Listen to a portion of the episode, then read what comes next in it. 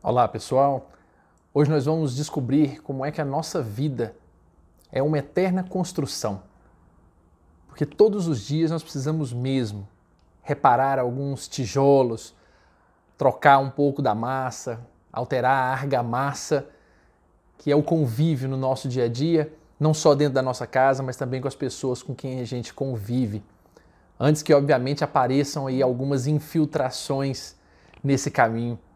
A gente sabe que uma casa sempre tem ali uma gaveta que precisa de arrumar, eventualmente um vazamento que traz uma infiltração, uma lâmpada que queima, qualquer coisa, um chuveiro. E nós vamos nos esmerando em cuidar da nossa casa, construir um pedacinho, trocar algo, fazer uma reforma eventualmente, construir uma casa a cada tempo. Mas muitas vezes a gente não para e pensa o quanto nós precisamos fazer isso também com a nossa casa interna que demanda cuidados eternos, porque também é preciso que nós cuidemos das nossas infiltrações, das nossas fraquezas, que muitas vezes vão se acomodando, vão se acumulando e a gente não toma esses cuidados.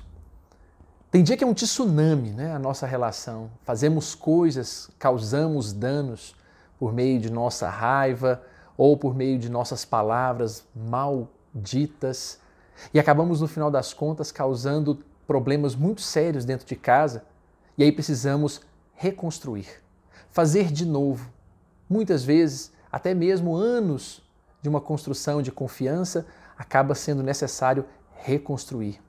Há dias que nós percebemos as rachaduras que causamos nas pessoas com quem caminhamos. E é nessa hora em que a gente então, ainda não acostumado a olhar para si mesmo, a não prestar atenção deixamos como está. Fazemos como sempre fizemos. E é essa hora que precisamos parar e pensar um pouquinho. Se a nossa casa, a nossa vida também não demanda todo dia um pequeno cuidado, uma observação para que possamos limpar aquilo que efetivamente e costumeiramente estamos deixando inundar de sujeira ou de mal-estar. Me recordo que numa conversa com meu pai, numa certa ocasião, ele me disse há muitos anos: Poxa vida, não entendo, sua mãe às vezes está querendo que eu seja de um jeito, mas quando ela casou comigo eu já era assim e sempre fui assim e vou ser assim. Naquela hora eu não sabia muito o que dizer, mas quando eu falei para ele que talvez esse fosse o problema, a manutenção que não foi feita permanecer como sempre se foi, sem mudar para melhor, pode ter sido o problema naquela ocasião. Não ter tido o cuidado de fazer exatamente essa manutenção da casa, de observar com mais carinho e entender que tipo de material que se usou por tanto tempo, o mesmo, e os novos materiais de qualidade e os novos aprendizados as aulas pelas quais passamos, as experiências pelas quais passamos? Será que nós estamos deixando de lado esse exercício de usar o melhor material para nós? Se fosse para construir uma casa, nós gostaríamos do melhor cimento, o melhor tijolo, a melhor tinta. E para nós? Será que estamos também utilizando o melhor recurso, aquilo que aprendemos com carinho, para trazer isso para dentro da nossa casa? É hora de pensarmos se não é tempo de imaginar paciência contra as infiltrações do ódio na nossa casa, um pouco mais de compaixão com os ácaros né, da infidelidade e dos excessos do mundo, deixando-nos esquecer o que temos dentro de nosso próprio lar. O perdão como o grande cimento né, que firma todas as estruturas de uma casa e o diálogo, que não deixa de ser aquela massa que dá qualidade efetiva contra a crítica que destrói e prejudica qualquer tipo de relação. São com esses elementos pequenos que a gente vai aos poucos entendendo que no meio da dor e da tristeza, da dificuldade que é a convivência, Jesus talvez, talvez não, com certeza tinha razão quando mencionava que quem entendesse todo aquele sermão do monte que ele trazia se assemelharia mesmo ao homem que construiu a casa sob a rocha segura. Porque podem vir quaisquer tipos de atentados da natureza que ele suportará com firmeza, ao passo que aquele que constrói sob a areia, e não dá os devidos cuidados, não realiza a manutenção nunca disso, com certeza será jogado em qualquer uma das situações difíceis, acaba sendo levado pelos problemas. Quantas famílias, quantos relacionamentos, quantas situações deixamos passar por falta de cuidado, por falta de construção daquilo que temos de melhor. Eu já construí paredes, talvez dezenas de vezes, a mesma parede. E precisei reconstruí-la, fazê-la de novo. Seja isso numa conversa com um filho, num trato sobre algum assunto com a esposa, ou mesmo em alguma situação de trabalho. Mas é preciso sempre reiniciar o trabalho e não permitir que a parede caia, que o céu desabe sobre aquilo que nós estamos realizando. Às vezes bastava ser um simples cafuné, um abraço, uma palavra, já reconstruiria tudo. E nós deixamos lá apodrecer no mofo, esquecendo de tomarmos a iniciativa de fazermos o melhor.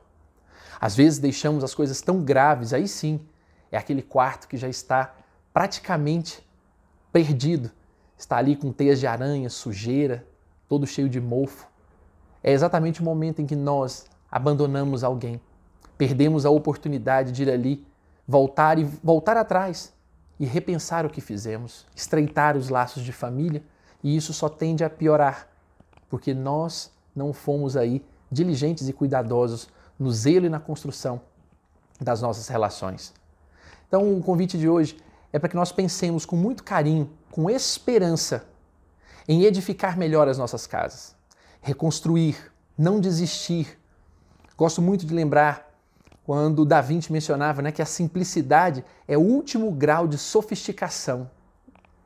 E boa parte dessas construções, dessas manutenções, são simples de serem feitas. Por isso, não cabe aqui grandes eventos.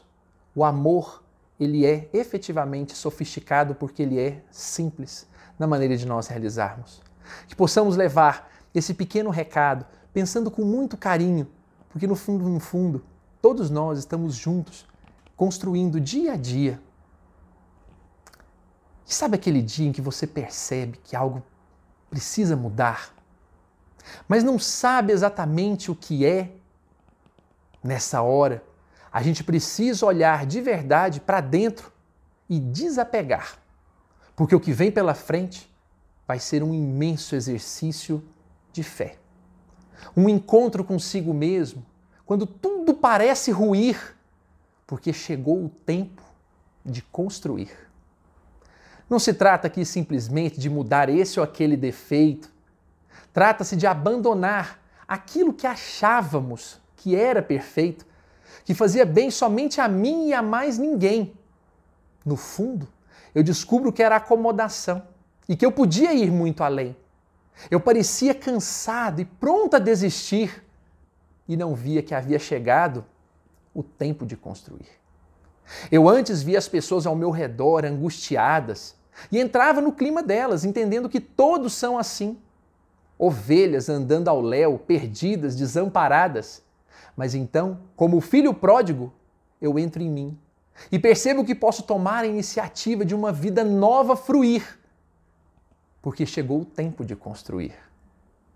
E vou lá, pego a charrua, Anoto cada sonho que larguei para trás. Reparo como está meu trato com cada pessoa que comigo caminha e estudo como irei tornar-me um homem de bem, um homem que faz. Vaidade, orgulho, inveja, rancor, eu começo a poda em cada erva daninha. E então, o bem que passo a fazer e o amor que passo a distribuir, o mundo vai notar que ali está uma alma em tempo de construir. O recado de hoje é procurar a porta estreita que conduz e santifica, construindo a nossa casa sob a rocha mais segura. Essas são palavras do Mestre que ama e cura e que a todo ser humano acalenta e glorifica. Assim fazendo, cuidamos de nós e com todo mundo iremos contribuir, enquanto sentimos o gosto do trabalho de quem vive em tempo de construir. Vamos lá. Peça perdão a quem não pediu Refaça a relação que um dia pisoteou, trate seu filho com mais doçura e energia e recupere o tempo que abandonou. Apresente seu melhor exemplo, olhe para dentro, esqueça a nossa vida frenética. Conhece-te a ti mesmo. Descubra-se e venha fomentar um mundo de mais ética. E chega. Chega mesmo de sabotar, poluir, destruir. Tá claro que precisamos mesmo é nos reconstruir. Carinho, paciência, convivência, dedicação, sinceridade, amor. Enfim, tudo caminha nesse sentido e mesmo que ninguém o faça, cabe a cada um dedicar-se para que saibamos enfim o delicioso sabor, não do mundo que persegue, maltrata, corrompe, estilhaça, mas daquele mundo em que enfim cada ser será muito mais do que possuir. Depende mesmo de mim, de você, de cada um de nós construir. Mãos à obra, que possamos aí elaborar ao nosso mundo o nosso melhor doce de leite e mais vida. Boa construção a todos e um grande abraço.